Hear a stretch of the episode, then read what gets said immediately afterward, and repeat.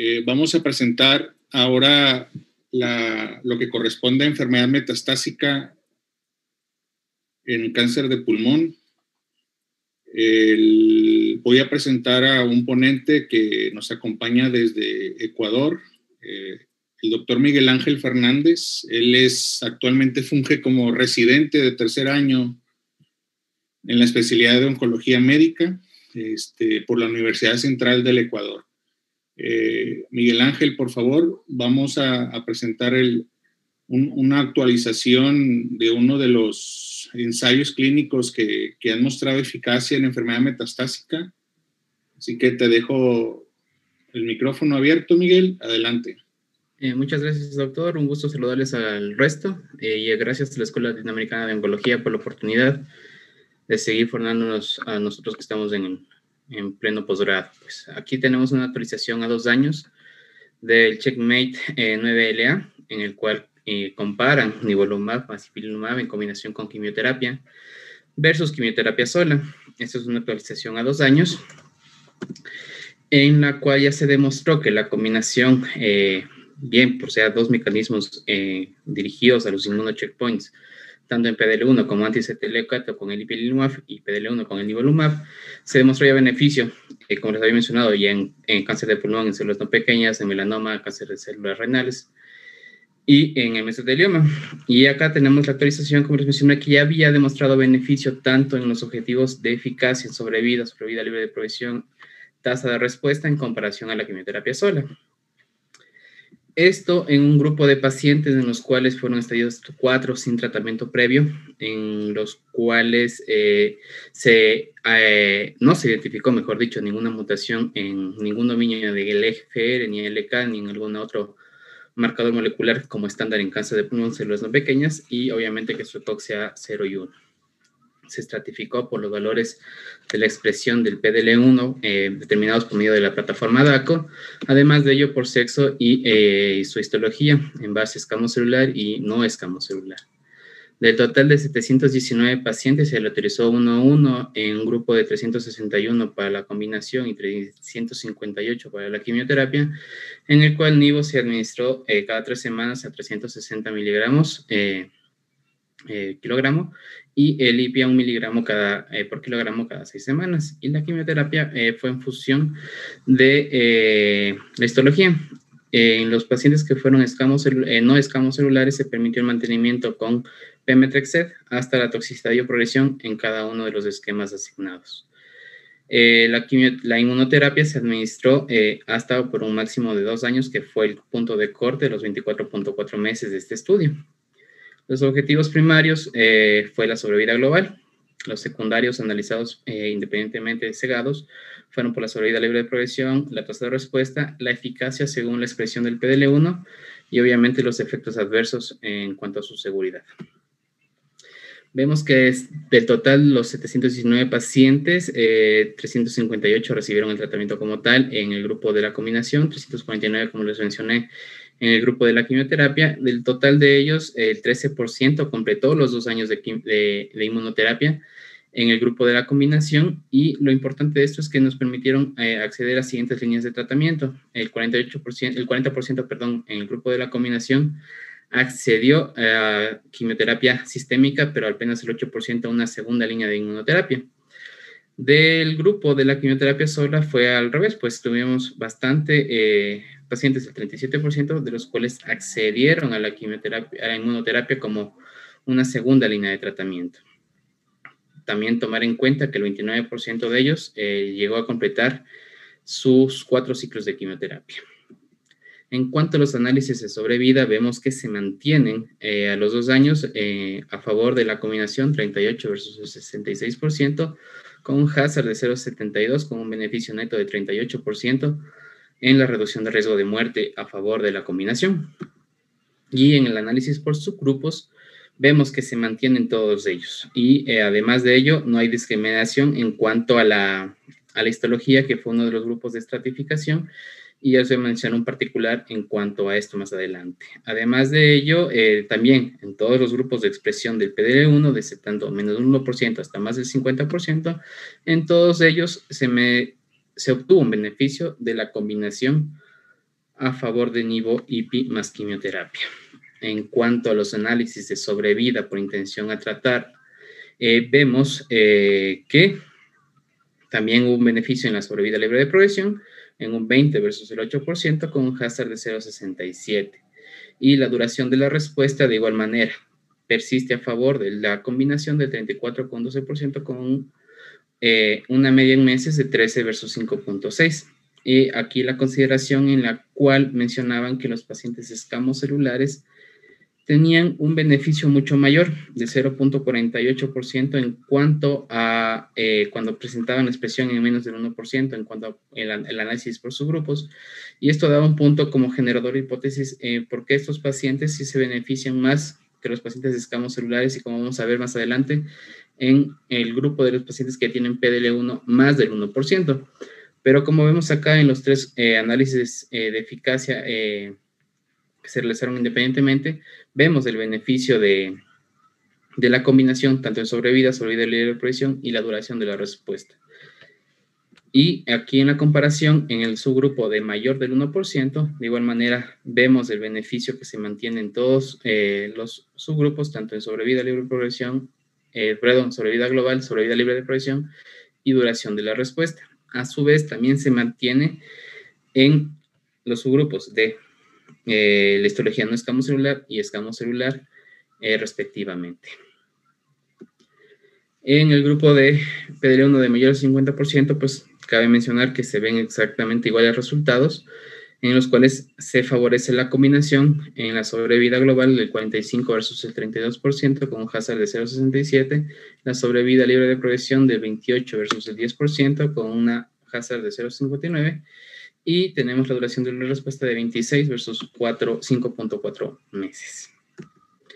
Eh, acá eh, nos detalla los efectos adversos que se presentaron. Eh, fueron parcialmente similares de 22 versus el 88% en ambos grupos, pero ya vemos que en el grupo de grados 3, grados 4, 3, 4 y 3, 4 respectivamente en ambos grupos, sí predominaron más efectos adversos en el grupo de, la combinación y eh, principalmente los de tipo inmunológico como, como se detalla, neumonitis, toxicidad hepática principalmente. Después de ello, vemos que eh, eh, los efectos adversos que dieron a la, descontinuación de todas los, las drogas involucradas en cada uno de los regímenes también predominó en el grupo de, de la combinación, 17 versus 16%, y ahí se viene a hacer un análisis por subgrupos en los cuales antes de eso eh, vemos que todos estos efectos adversos se presentaban en gran medida en los dos primeros ciclos eh, de la inmunoterapia y los de quimioterapia se presentaron en los cuatro primeros ciclos. Y estos de acá se fueron eh, llegando a una meseta hasta que, como vemos en los últimos ciclos, ya van a predominar los de la quimioterapia porque eran las siguientes líneas que se estaban usando en estos pacientes ante la progresión. Lo que les mencionaba, eh, el análisis en los pacientes que habían eh, descontinuado la medicación tras la progresión o debido a los efectos, perdón, debido a los efectos adversos. Y esto se mantuvo a lo largo del tiempo hasta en el análisis a los dos años que les había mencionado y eh, se ve el beneficio neto del 54 en los pacientes que, perdón, que habían descontinuado eh, que no habían descontinuado la medicación versus el 38% de los que descontinuaron, manteniéndose el beneficio eh, a pesar de no haber completado el esquema como se planteó. Con una media de sobrevida en meses, el 27.5 meses, y con una tasa de respuesta objetiva del 51%. Y esto se mantuvo, como les mencioné, hasta más de un año tras la suspensión del tratamiento. Y como conclusión, a los dos años la sobrevida global se considera que como primera línea la combinación de nivo más IPI más dos ciclos de quimioterapia eh, versus quimioterapia sola es sustancial de 38 versus 26% en pacientes con cáncer de células no pequeñas pulmonar. También se mantuvo estos beneficios en tanto la sobrevida libre de progresión como la duración de la respuesta y como tal, eh, este beneficio se vio a través de todos los subgrupos que se les había mencionado, eh, en función de la expresión del PDL1, su histología y también en los pacientes que presentaron eh, metástasis hacia el sistema nervioso central.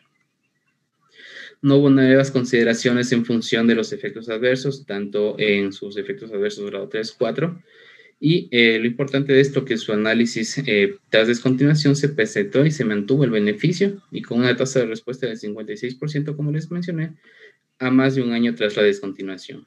Estos resultados dejan y dan soporte que la combinación eh, de nivomazip y más eh, es una primera línea eficaz para el tratamiento de los pacientes con cáncer de células no pequeñas avanzada. El autor agradece a las familias y a los eh, participantes y, eh, y además las, los, las casas farmacéuticas que estuvieron implicadas en, la, en el desarrollo de este, de este abstract. Muchas gracias. Excelente, Miguel. Este, qué interesante los datos que nos has presentado de esta actualización a dos años de, de Checkmate 9LA. Eh, algo relevante que, hicieron énfasis los autores de, este estudio es que ese mantenimiento de la respuesta en los pacientes que a pesar de que se suspendió, casi la mayor parte de, esa suspensión fue por los efectos adversos, mantiene una respuesta prolongada. Es algo que no, que no se había reportado, bueno, en esa cantidad de meses en algunos otros eh, agentes inhibidores de checkpoint, este, máximo se habían reportado 10 meses, pero en este, en este grupo de pacientes de cáncer de pulmón que se suspendió la inmunoterapia por alguna razón, generalmente que fue evento adverso inmunorelacionado, se mantiene casi 15 meses la respuesta oncológica con la que suspendieron el tratamiento. Entonces, eso es algo relevante. Eh, nos hace generar hipótesis de que no sé si continuar por dos años el tratamiento o poderlo suspender antes. eso es algo que seguramente se va a estar investigando más adelante y que tal vez es merecedora de opiniones de, algunos otros expertos, este, porque realmente en cáncer de riñón, que es donde más usamos también inmunoterapia, suspenderles la, droga ah, por eventos adversos nosotros, al menos en nuestro medio, acá en nuestro centro, habíamos notado que la prevalencia de la respuesta se mantenía máximo 10 meses y aquí rebasa, pues casi llega a los 15 meses. Entonces, eso es algo relevante que también mencionaron los autores de, este estudio. Eh, el mantenimiento que se da eh, con, con, con, el ipilimumab tal vez también juega un papel importante en el aspecto económico, que es algo eh, relevante en, nuestros pacientes por, el tipo de pacientes y el acceso a las drogas que se tiene. Entonces, eh, creo que, creo que, pues bueno, se van abriendo las posibilidades, el, abanico de, de, de, tratamientos que vamos teniendo en primera línea en cáncer de pulmón y creo que este no va a ser la excepción.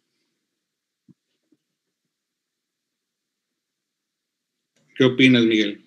Pues sí, doctor. Eh, solo comentar una cosa más, que bueno, tenemos ya opciones varias en cuanto a inmunoterapia en función de Pembro, Ateso, que son otros eh, pilares que tenemos ya en primera línea aprobados y lo que sí mencionaban también en la discusión en, la, ponencia fue que se debe ya hacer una comparación entre cuál de ellos eh, sería el mejor, pues para dar un beneficio. Y otro punto importante que le da peso a esta combinación es que nos permite tener una tasa eh, de respuesta objetiva mucho más rápida al combinar quimioterapia versus los otros que solo usan inmunoterapia de entrada.